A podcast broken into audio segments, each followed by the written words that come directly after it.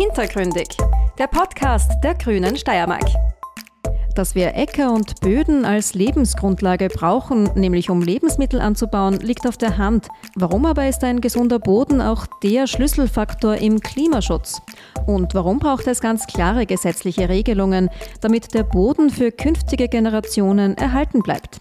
Die Antworten gibt es in der heutigen Folge von Hintergründig im Gespräch zwischen der grünen Clubobfrau Sandra Kautwaschel und Professor Karl Steininger vom Wegener Center für Klima und globalen Wandel. Hallo und herzlich willkommen bei einer neuen Folge unseres Podcasts Hintergründig. Wir haben heute Karl Steininger zu Gast. Er ist Professor am Wegener Center für Klima und globalen Wandel und wir reden heute mit ihm über Bodenschutz und Klimaschutz. Warum ist es schlecht für den Klimaschutz, wenn immer mehr auf der grünen Wiese gebaut wird? Das Problem, wenn wir auf der grünen Wiese bauen, ist, dass wir dadurch immer mehr Autoverkehr erzeugen. Wenn wir zum Beispiel ein Einkaufszentrum außerhalb des Ortskerns bauen, dann braucht jeder ein Auto, um dorthin zu kommen. Und es muss dafür die Straße gebaut werden, aber nicht nur, auch der Kanal, die Beleuchtung, der Strom. Und daher ist es nicht nur für das Klima schlecht, wenn auf der grünen Wiese gebaut wird, sondern auch für die Gemeinde, die das finanzieren muss.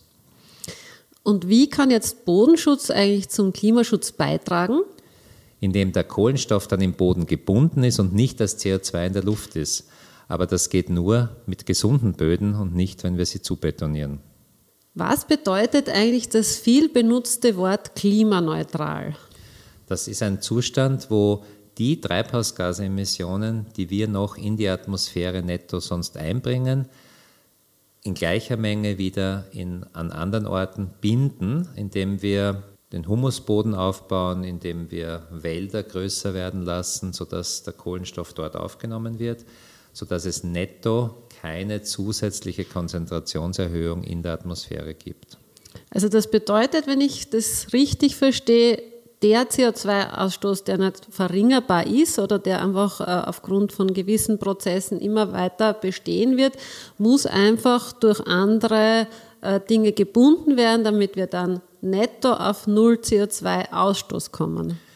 Genau, und genauer gesagt, sogar die Bindung geht nur in Form von CO2, mhm. aber beim Ausstoß sind das letztlich die Summe aller Treibhausgase, die wir nicht reduzieren können. Es kann auch Methan, Lachgas oder F-Gase sein, aber es muss dem eine gleich große Bindung im Boden in Form von CO2 gegenüberstehen. Mhm.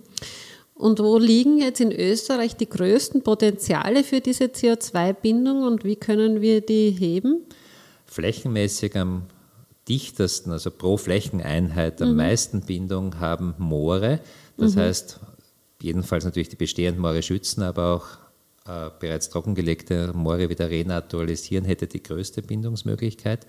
Darüber hinaus ist es dann sowohl in Almwiesen, da ist es wirklich im Boden, oder in Wäldern, da ist es eine Mischung aus in den Bäumen und im Boden, sind ungefähr gleich in der Flächenintens, also von der pro Fläche gespeicherten Kohlenstoff, mhm. ähm, all diese Flächen entweder zu schützen oder wirklich wieder auszubauen und auch wirklich zu entsiegeln, bisherige Flächen, mhm. die wir schon zu betoniert hatten, wieder zurückzuführen oder industrielle Landwirtschaftsböden mit Humusaufbau wieder zu einem wirklichen Kohlenstoffspeicher zu machen. Mhm.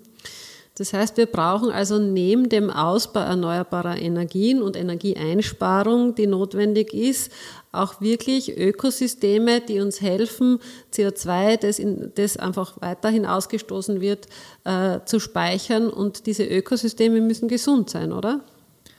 Das ist ganz zentral, weil nur ein gesundes Ökosystem hat auch die Kapazität, wirklich diesen Kohlenstoff zu speichern oder umgekehrt gesagt, wenn ich eine dicke Humusschicht habe, dann äh, ist sie auch ein tolles Ökosystem, trägt auch zur Artenvielfalt bei, mhm. beziehungsweise auch hilft in der Anpassung an den Klimawandel. Wir sehen es in der Steiermark schon, die Extremwetterereignisse in den Regionen, wo wir schon den Humusboden aufgebaut haben, sind die stärkeren Regenfälle viel besser verkraftet worden. Mhm. Und das ist, denke ich, ja auch etwas, was zu einem guten Klima beiträgt, nämlich auch bei den Menschen, wenn sie wissen, wir schauen darauf, dass unsere, unser Boden so gestaltet ist, dass wenn doch zunehmende Extremwetterereignisse kommen, und das ist zu erwarten, ja, dass wir bestmöglich geschützt sind, oder? Und gerade diese Aufnahmefähigkeit des Bodens für Starkregen ist ein wesentlicher Buffer, der verhindert, dass dieser Regen dann gleich schnell abfließt und wirklich zu, einem, zu einer Überflutung führt und auch viele Zerstörungen anrichtet. Mhm. Und auch der Boden nicht abgetragen wird. Also je mehr Humusboden hier ist, umso weniger kommt es zum, zum Wegschwemmen. Ja. Kann man diesbezüglich sagen, dass beim Bodenschutz eigentlich das, was uns hilft, das Klima zu schützen, uns auch hilft, uns an die Folgen Klima, des Klimawandels anzupassen? Das ist sicher zu einem ganz hohen Grad der Fall. Ich kenne jetzt gar keine Beispiele, wo es nicht der Fall ist, ähm, dass wir in dem Fall ja durch die Verbesserung der ökologischen Bedingungen auch im Boden beides gleichzeitig machen. Mhm. Was braucht es jetzt für äh, Bedingungen oder für Maßnahmen, um den Boden und damit das Klima besser schützen zu können?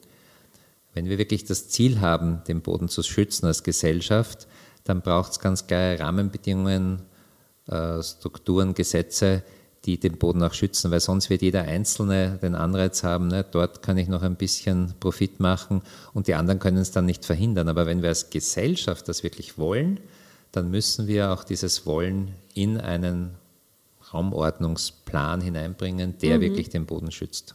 Also wirklich in konkrete gesetzliche Vorgaben, die helfen, äh, dass man das gut, den Schutz des Bodens gut sicherstellen kann. Weil wir in einer Marktwirtschaft leben, wo grundsätzlich jeder tun kann, was am meisten Profit bringt. Mhm. Und das müssen wir, wenn wir Ergebnisse vermeiden wollen, die wir nicht wollen, auch durch Regeln klar abgrenzen. Mhm was das in diesem Fall für den Boden heißt. Dass mhm. wir hier mhm. wirklich einen geschützten Bereich haben wollen, wo wir den Boden erhalten und nicht versiegeln. Nachdem ich ja überzeugt bin, dass es für ein gutes Klima ähm, in der Gesellschaft ganz, ganz viele Aspekte braucht und ich auch immer glaube, wir müssen da eben die Menschen mitnehmen, wollte ich dich abschließend noch was ganz Persönliches fragen. Was bedeutet für dich ein gutes Klima? ähm, wirklich auf den anderen einzugehen, in Beziehungen auch die nötige Zeit zu geben und mhm. dass andere Menschen die Wichtigkeit in meinem Leben auch haben und auch spüren, dass sie das sind und damit eine Zusammenarbeit auch und gemeinsam etwas zu schaffen in dieser Welt äh, bestärkt wechselseitig.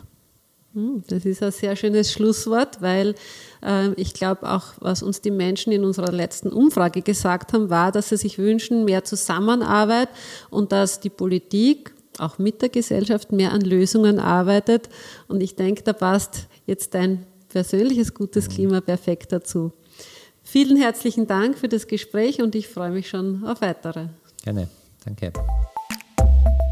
Das war die aktuelle Folge von Hintergründig dem Podcast der Grünen Steiermark.